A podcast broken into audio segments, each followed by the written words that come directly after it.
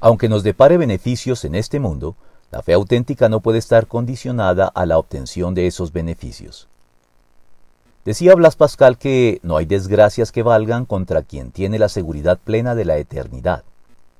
Ciertamente, los beneficios temporales de la fe deben distinguirse de los beneficios eternos, no porque riñan entre sí o porque estemos enfrentados a la disyuntiva de tener que elegir entre ambos, sino porque, en último término, los beneficios temporales no dejan de ser contingentes, mientras que los eternos son ciento por ciento seguros y están garantizados por Dios a través de sus promesas.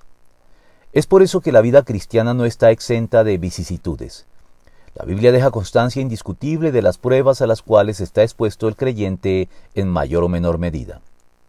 Estas pruebas se presentan en un significativo número de veces como desgracias reales o potenciales que golpean la apacible vida del creyente, cuyo más ilustrativo y proverbial caso es el del patriarca Job.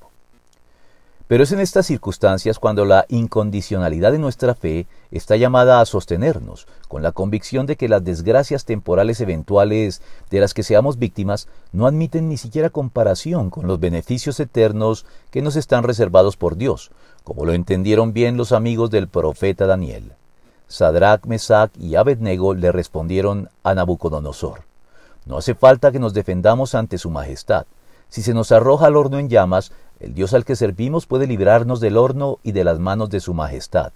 Pero aun si nuestro Dios no lo hace así, sepa usted que no honraremos a sus dioses ni adoraremos a su estatua.